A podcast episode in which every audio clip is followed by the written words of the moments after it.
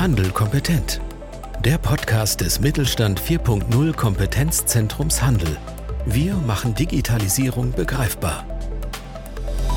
Herzlich willkommen zu einer neuen Folge unseres Podcasts Handel kompetent. Mein Name ist Georg Wittmann vom Kompetenzzentrum Handel und wir beschäftigen uns heute mit dem Thema der elektronischen Kasse. Wie immer in unserem Podcast tun wir das nicht alleine. Wir haben uns auch wieder einen Experten dazu geholt. Heute meinen Kollegen Holger Seidenschwarz vom Mittelstand für Null Kompetenzzentrum Handel beziehungsweise von EB Research. Hallo Holger. Hallo Georg, freue mich sehr, heute hier sein zu dürfen. Holger, bevor wir ins Thema gehen, erzähl doch kurz, ja, wer du bist und was du denn so magst. Ja, also mein Name ist Holger Seidenschwarz. Ich bin tätig auch im Kompetenzzentrum Handel, wie eben auch äh, Georg, und beschäftige mich dort unter anderem eben mit Payment- und Finanzprozessen. Wunderbar. Und der Grund, warum wir heute diesen Podcast machen, ist ja, dass wir ein neues Infoblatt veröffentlicht haben vom Kompetenzzentrum mit dem Titel Die elektronische Kasse, rechtliche und steuerliche Anforderungen. Ähm, das Thema ist ja für, für viele Einzelhändler denke ich, hochrelevant. Aber erzähl uns doch mal, was war denn der Anlass, warum wir diese ja, Broschüre, dieses Infoblatt erstellt haben und warum ist denn das Thema für Händler eigentlich so wichtig? Genau, also unmittelbarer Anlass für die Veröffentlichung war eigentlich, dass wir am Kompetenzzentrum immer wieder Fragen äh, dazu bekommen, was denn hier für Vorschriften gelten. Wir wollten deswegen einen Überblick geben mit dieser Veröffentlichung, was denn die wesentlichen Anforderungen sind. Das Thema betrifft ja eigentlich jeden Händler, der eine elektronische Kasse hat. Äh, die einzigen Händler, die das e-, eben nicht betrifft, sind Händler, die noch eine Barkasse führen oder sagen wir mal mit einer äh, normalen Registrierkasse arbeiten. Aber das sind, äh, ist ja inzwischen die Minderheit. Das heißt, das Thema ist relevant für nahezu alle Händler mit einem stationären Ladengeschäft. Okay. Ähm, und was ist denn jetzt durch diese, ja, sag mal, äh, Entwicklung, durch die gesetzlichen Änderungen. Was ist denn jetzt da passiert und was sind denn die, die wichtigsten Anforderungen, die jetzt auf einen Händler zukommen, äh, wenn sie so ein Kassensystem im Einsatz haben? Mhm. Also die Anforderungen an so ein Kassensystem, das sind ja in den letzten Jahren regelmäßig verschärft worden. Also das äh, hat sicher auch jeder Händler mitbekommen. Und die letzte Stufe wurde eben erreicht Anfang des Jahres 2020.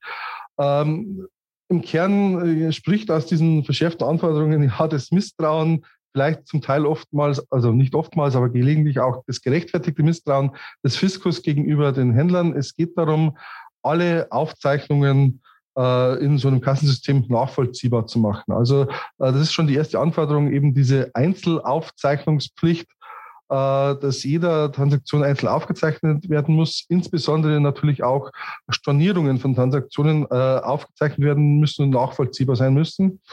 Daneben müssen die äh, Registrier- oder müssen die Kassen, die elektronischen Kassensysteme auch äh, bestimmte technische Anforderungen äh, erfüllen. Da kommen wir sicher nachher im Verlauf des Gesprächs noch dazu, diese berühmte TSE, technische Sicherheitseinrichtung. Ähm, was im letzten Jahr die Händler äh, oder viele Händler sicher am meisten umgetrieben hat, war die Belegausgabepflicht. Auch da können wir gerne nachher noch drauf eingehen. Und äh, was natürlich äh, dem Ganzen ein bisschen die, die, die Schärfe verleiht, sind die äh, eingeführten Sanktionsmöglichkeiten, die es gibt. Also insbesondere die Möglichkeit einer Kassennachschau, aber auch äh, teilweise richtig schmerzhafte Strafen, wenn man gegen die Vorschriften verstößt. Jetzt hast du ja schon ein paar, ein paar Schlagwörter genannt. Lass uns doch mal bei dem Thema Belegausgabepflicht bleiben. Wir haben ja dazu auch schon einen Podcast mit ähm, den Kollegen von der DATEV und mit dem Startup Anybill hier im Kompetenzzentrum gemacht. Kannst du vielleicht noch mal kurz zusammenfassen, wie sehen denn diese Vorschriften aus und ja, wie geht man denn jetzt am besten um damit als Händler? Mhm. Also es ist so, dass grundsätzlich die Pflicht besteht, äh, von Seiten des Händlers dem Kunden so einen äh, Beleg zur Mitnahme anzubieten und den Beleg auch auszustellen äh, im unmittelbaren Zusammenhang mit dem Geschäftsverfall. Ähm, der Beleg muss auch ein paar bestimmte, da müssen bestimmte Informationen draufstehen, die Sie im Einzelnen auch bei uns in dem Kassen, also in dem Infoblatt nachlesen können. Ähm, was die viele Händler eben umtreibt, ist, dass eben Kunden das oftmals nicht wollen. Die brauchen den Beleg gar nicht. Man muss ihn aber trotzdem ausstellen. Hier gibt es äh, eben zwei Punkte, die man vielleicht beachten äh, sollte. Der eine Punkt ist, äh, der Beleg muss nicht notwendigerweise als Papier ausgestellt werden. Da gibt es inzwischen auch technische Lösungen, äh, den als äh, elektronisches Dokument auszustellen, dass man es zum Beispiel über ein Handy hochlädt oder über die E-Mail-Adresse zukommen kann, wenn man den, den Kunden kennt. Also wie gesagt, da äh, kann man sicher natürlich auf diesen Podcast mit Anybill verweisen.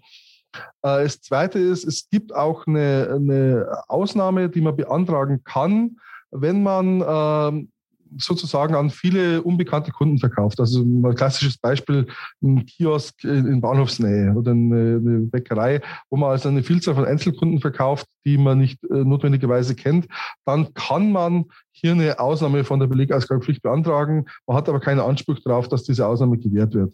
Aber ganz grundsätzlich ist es natürlich schon äh, ein Thema, äh, weil natürlich auch diese, diese Bonds teilweise auf Papier bedruckt sind, die ja Thermopapier sind, die also aus Umweltgesichtspunkten vielleicht nicht gerade das Beste darstellen. Also man sollte hier schon versuchen, dieses Papier dann auch zu vermeiden, wo es geht. Okay, also das ist gerade die, die Lösung von Anybill schon angesprochen. Da vielleicht auch kurz äh, sozusagen nur die Ergänzung. Wir haben da wie vorher schon gesagt, ja einiges im Podcast äh, gemacht, haben aber auch einige Startups bei uns auf der Webseite, die auch im Kassenumfeld entsprechende Lösungen haben. Also interessierte Händler da einfach mal reinschauen und ich verweise gerne auf die ähm, Podcasts, die wir mit der DATEV gemacht haben zu dem ganzen Thema. Jetzt ähm, zurück zu unserem Infoblatt. Du hast jetzt gerade vorhin noch einen anderen Begriff reingeworfen oder andere Abkürzung, die zurzeit da ziemlich durch die Presse geht. Ähm, TSE. Kannst du mal sagen, was das genau ist? Ähm, ja, ob das jede Kasse hat und was die Händler denn bei dem Thema TSE eigentlich beachten müssen? Naja, die TSE, das ist also aus, ausgeschrieben, glaube ich, heißt das zertifizierte technische Sicherheitseinrichtung. Äh, das ist also äh, eine technische Funktionalität des Kassensystems, mit dem das Kassensystem ausgerichtet sein muss, äh, um eben sicherzustellen, dass mal, mal verkürzt ausgedrückt an der Kasse manipuliert wird. Äh, das technische, diese technische Sicherheitseinrichtung umfasst eben ein Sicherheitsmodul äh, zur Protokollierung aller Aufzeichnungen. Also das heißt, da werden wirklich, äh, ich hatte es vorhin angesprochen, diese Einzelaufzeichnungen, es wird also jede Transaktion einzeln aufgezeichnet und muss dann eben auch äh, auf so einem Speichermedium, die auch, also das Speichermedium ist auch Teil der TSE, wird es dann eben gespeichert, eben für die Dauer der Aufbewahrungsfrist, also in der Regel für, für über zehn Jahre. Und es muss natürlich auch eine Schnittstelle geben, äh, um die Daten dann an, ja, sei es an den Betriebsprüfer, sei es direkt ans Finanzamt zu übermitteln. Ähm, die, die, der Zweck oder die Idee ist halt, dass man dem Betriebsprüfer, wenn er mal bei Ihnen kommt, einen äh, schnellen Zugang zu den Daten gewähren kann äh, und eben zu versuchen, äh, Betrug, Umsatzsteuerbetrug zu verhindern. Das äh, betrifft natürlich, also ganz, ganz, ganz überwiegende Mehrzahl der Händler ist natürlich äh, ehrlich und macht da nichts, aber das, äh, man hat da auch äh, gerade im gastronomischen Bereich, vielleicht noch im Taxen, hat man halt äh, Erfahrungen gesammelt, die halt äh, jetzt zu diesen verschärften Anforderungen geführt haben.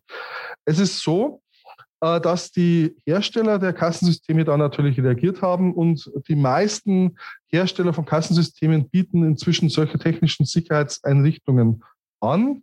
Also es kann sein, äh, Sie müssen Ihre Kassen prüfen, äh, dass Sie Ihre Kasse dementsprechend noch aufrüsten müssen. Es gibt hier tatsächlich noch eine Ausnahmefrist, die gilt bis Ende Dezember 2022, wenn Sie nämlich ein System haben, das technisch nicht auflösbar ist. Also wenn das System, wenn der Hersteller sagt, das ist auflösbar, dann müssten Sie das machen, dann müssten Sie das heute schon haben. Aber wenn Ihr eingesetztes Kassensystem technisch nicht auflösbar ist, dann dürfen Sie das noch bis Ende 2022 betreiben. Aber ab 1. Januar 2023 brauchen Sie dann auch eine technische Sicherheitseinrichtung, die eben dann zertifiziert ist. An der Stelle kann man vielleicht noch ergänzen, dass ähm, das war auch in dem Gespräch mit zahlreichen Händlern, respektive auch in dem Podcast, äh, jetzt wiederhole ich mich mit der Date, haben wir dann mal darüber gesprochen, was so eine TSE eigentlich kostet, weil das ist, glaube ich, auch häufig für viele ja. Händler eine Frage. Da gehen die Preise auch ziemlich auseinander. Ähm, Also da müsste der Händler oder müssen Sie als Händler einfach mal bei Ihrem Kassensystemanbieter nachfragen, was, was da im Angebot ist. Und bei einigen Händlern hat das auch dazu geführt, dass sich die einfach mal Gedanken gemacht haben, vielleicht ihre alte Kasse gegen eine neue Kasse auszutauschen, die sowas schon standardmäßig mit integriert hat. Also da kann man vielleicht noch sagen, es ist natürlich durchaus äh, finanzieller Aufwand, gerade wenn man mehrere Kassen hat. Also wenn man vielleicht mehrere Ladengeschäfte hat und natürlich auch manchmal mehrere Kassen in einem Ladengeschäft, muss man die natürlich entsprechend nachrüsten und das kann dann schon sehr schnell drei- oder auch vierstellig werden. Okay. Ähm, Jetzt mal die TSE einen, einen Haken dahinter gemacht. Du hattest vorher noch ähm, den Begriff der Verfahrensdokumentation genannt. Die kenne ich jetzt aus dem Kontext der elektronischen Rechnungsstellung. Was hat's denn mit diesem Begriff oder mit dem Thema Verfahrensdokumentation bei den Kassensystemen auf sich? Mhm. Also Verfahrensdokumentationen äh, sind Dinge, die äh, im Kern verankert sind in den GOBD. Die GOBD äh, da, das ist ein äh, Grundsätze zur ordnungsgemäßen äh, Buchführung etc. Es ist ein sehr langer Begriff ausgeschrieben. Äh, die GOBD, die beschreiben im Kern, wie sich der Fiskus vorstellt, dass Sie als Unternehmer mit elektronischen Dokumenten umgehen. Und Rechnungen sind eben oder auch diese Kassenbelege sind eben auch elektronische Dokumente. Das heißt, äh, in der Hinsicht sind zunächst mal diese GUBD relevant. Die Vorschriften der GUBD sind da zu beachten. Und eine der Vorschriften ist eben, dass sie sogenannte Verfahrensdokumentationen äh, haben und äh, erstellen und auch regelmäßig äh, prüfen und fortführen, wenn sich die Prozesse geändert haben. Solche Verfahrensdokumentationen braucht man zum Beispiel für Rechnungsprozesse im Rechnungsausgang und der Rechnungseingangsbearbeitung. Solche Verfahrensdokumentationen sind aber auch nötig für äh, ihr Kassensystem. Also was äh, beschreibt äh, so eine Verfahrensdokumentation? Zum einen, äh, also der, der, der Zweck einer Verfahrensdokumentation der Zweck einer Verfahrensdokumentation ist der, dass sich ein sachverständiger Dritter, also zum Beispiel ein Betriebsprüfer, relativ schnell einen Überblick verschaffen kann, wie bei Ihnen die Prozesse äh, im Unternehmen im Zusammenhang mit der Kasse aussehen. Das heißt, da sind zum einen ist da die technische Lösung muss da beschrieben sein mit Anleitungen. Es muss aber auch beschrieben sein, wie so ein typischer Prozess bei Ihnen äh, abläuft. Das heißt, da muss eben, wie gesagt, so eine Dokumentation rein, eine Prozessbeschreibung rein, technische Systemdokumentation und eine Betriebsdokumentation. Und das, äh, diese Verfahrensdokumentationen, das Vorhandensein einer äh, solchen Dokumentation und Inhalte, die werden auch regelmäßig geprüft. Also das heißt, wenn Sie mal in eine Betriebsprüfung reinlaufen, dann wird da in der Regel auch geprüft, ob solche Verfahrensdokumentationen vorhanden sind und wie äh, diese Verfahrensdokumentationen dann ausgestaltet sind. Äh, mein Tipp ist, machen Sie so eine Verfahrenssegmentation für alle Systeme äh, oder für alle Prozesse, bei denen Sie mit elektronischen Dokumenten zu tun haben. Äh, sprechen Sie da vielleicht auch gegebenenfalls mit Ihrem Steuerberater, der Sie dabei unterstützen kann. Denn die Verfahrenssegmentation ist einerseits zwar natürlich eine regulatorische Anforderung, die Sie wegen des Fiskus haben müssen. Sie kann Ihnen aber auch einfach dazu dienen, bei Ihnen im Unternehmen die Prozesse mal wirklich sauber niederzuschreiben und sauber zu dokumentieren und da dann vielleicht auch ja, ein Potenzial aufzudecken, wie man so einen Prozess optimieren kann. Okay, ähm, dann haben wir, glaube ich, hier auch schon mal einen, einen Tipp, äh, wo sich jeder einfach mal ein bisschen Gedanken machen sollte, wie denn auch zur Verfahrensdokumentation ausschaut. Da können Sie gerne mal bei uns nachfragen oder wieder Holger gerade erwähnt hat, einfach den Steuerberater, weil das ist jetzt kein Hexenwerk. Also da glaube ich, kann man auch ein bisschen ähm, Entwarnung geben. Einfach da mal mit dem Steuerberater oder gerne mal mit uns sprechen. Ähm, da, da kann man sicherlich auch an der einen oder anderen Stelle relativ einfach so eine Verfahrensdokumentation erstellen. Wir sind gerade schon so ein bisschen Richtung Zielgerade unseres Podcasts unterwegs. Holger, ich habe mal hier nur einen Punkt aufgeschrieben und zwar, du hast äh, vorher, als du mal so ein bisschen erzählt hast, warum es diese, ja, äh, also warum wir dieses Infoblatt Kassengesetz jetzt eigentlich gemacht haben, dass es auch Sanktionen gibt, ähm, die dem Händler, den Gastronomen oder allen Kassenbetreibern äh, drohen können. Was sind denn das für Sanktionen. Ja, also die, ich hatte es gesagt, die Anforderungen sind halt regelmäßig auch verschärft worden. Ähm, eine, das ist noch gar keine Sanktion, sondern eine Möglichkeit, die ich an dieser Stelle vielleicht noch erwähnen möchte, ist diese sogenannte Kassennachschau. Äh, das gibt es seit drei Jahren inzwischen, seit Anfang 2018. Das heißt also, äh, ein Prüfer kann jederzeit bei Ihnen im Geschäft äh, auftauchen und das Kassensystem kontrollieren, ob das, sie das ordnungsgemäß einsetzen, ob da die, die rechtlichen Voraussetzungen erfüllt sind. Das kann dann im Übrigen auch äh, nahezu friktionslos erweitert werden zu einer Betriebsprüfung. Also gibt's, da muss der Prüfer ein paar Dinge beachten. Aber wenn da auffällt, dass sie da irgendwie das Netz sauber machen, kann da sehr schnell auch eine Betriebsprüfung draus werden.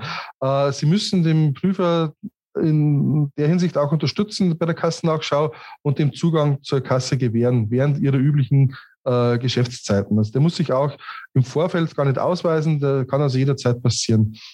Ähm, das wäre jetzt alles nicht so schlimm, wenn nicht die Sanktionen äh, deutlich verschärft worden wären. Also da stehen Bußgelder im Raum zwischen 5.000 und 25.000 Euro je Verstoß.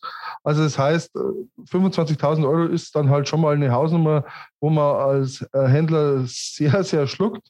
Also das heißt, äh, machen Sie das von Anfang an richtig, erfüllen Sie einfach die Anforderungen. Das ist äh, sicher für viele Händler ein ärgerliches Thema, dass man hier an den, den Kassensystemen vielleicht anpassen muss, dass man hier vielleicht neue Systeme beschaffen muss. Aber es ist äh, zum einen halt notwendig und zum anderen eben äh, auch äh, nötig, um halt auch solche Strafen zu vermeiden, um hier einfach rechtssicher und, und rechtskonform unterwegs zu sein. Gut, dann sage ich an der Stelle, Holger, vielen Dank, dass du uns so ein bisschen in das Thema mitgenommen hast und äh, möchte den Zuhörern auch nochmal einen Hinweis auf das Kassenblatt geben, also Infoblatt, Kassengesetz, das habe ich Kassenblatt gesagt, Entschuldigung, Infoblatt, Kassengesetz, das bei uns auf der Webseite äh, zum Download verfügbar ist. Gleichzeitig einfach auch nochmal der Hinweis auf die erwähnten Podcasts von der DATEV und vom Anybill, die wir auch hier beim Mittelstand für Null Kompetenzzentrum Handel anbieten. Falls Sie dann noch Fragen haben, kommen Sie gerne auf uns zu oder gerne auch, wie gesagt, der Anbieter Ihres Kassensystems oder Ihr Steuerberater, die können Ihnen da sicher weiterhelfen. Holger, nochmal vielen Dank, dass du dabei warst. Ja, gerne, habe mich sehr gefreut. Also auch ich äh, darf noch mal darauf hinweisen, sprechen Sie uns da jederzeit auch dazu an, wenn Sie da tiefer gehende Infos brauchen. Das, äh, dieses Infoblatt, das wir für euch nicht haben, ist eben genau das, ein Infoblatt, das eben einen Überblick über die Anforderungen geben soll. Wenn Sie da ähm, vertiefte mal sprechen wollen, können Sie uns jederzeit hier auch ansprechen. Aber nochmal vielen Dank, Jörg, dass ich heute da sein durfte. Ja, vielen Dank, dass du da warst. Und in diesem Sinne an die Zuhörer vielen Dank und bleiben Sie uns gewogen. Bis zum nächsten Mal.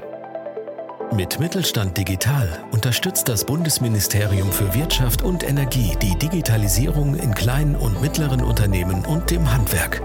Weitere Informationen finden Sie auf unserer Webseite unter www.kompetenzzentrumhandel.de und auf www.mittelstand-digital.de.